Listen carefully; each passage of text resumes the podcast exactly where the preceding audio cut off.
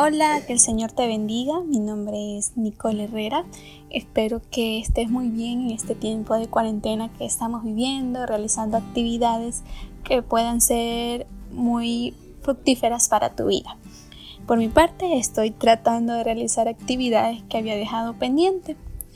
Bueno, el día de hoy quiero compartir contigo un pequeño texto titulado Dios supervisa el futuro. Tres nombres se destacan en el abundante entramado de la genealogía de Jesús. Abraham, Judá y David.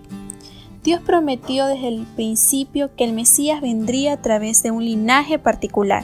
Primero, la familia de Abraham, segundo, la tribu de Judá y por último, la casa de David.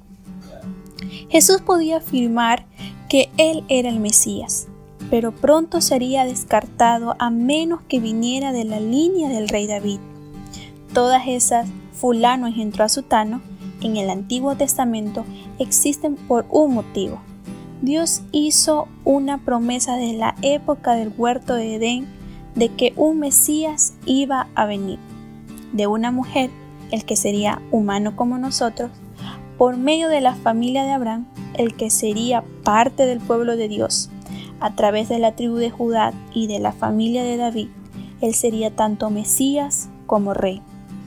Dios estaba supervisando el futuro por medio de 39 libros del Antiguo Testamento y más de 4.000 años de historia.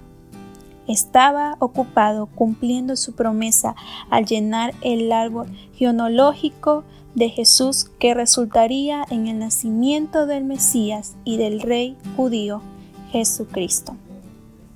La pregunta que nos deja este texto para reflexionar durante este día sería, ¿cuáles son los beneficios de ser incluido en el mosaico de este árbol genealógico familiar?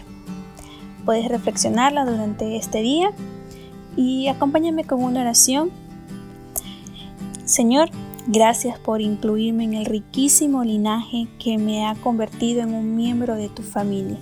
Prepárame para expresar tu bondad de modo que las personas puedan llamarse hijos tuyos. En el nombre de tu Hijo Jesús. Amén.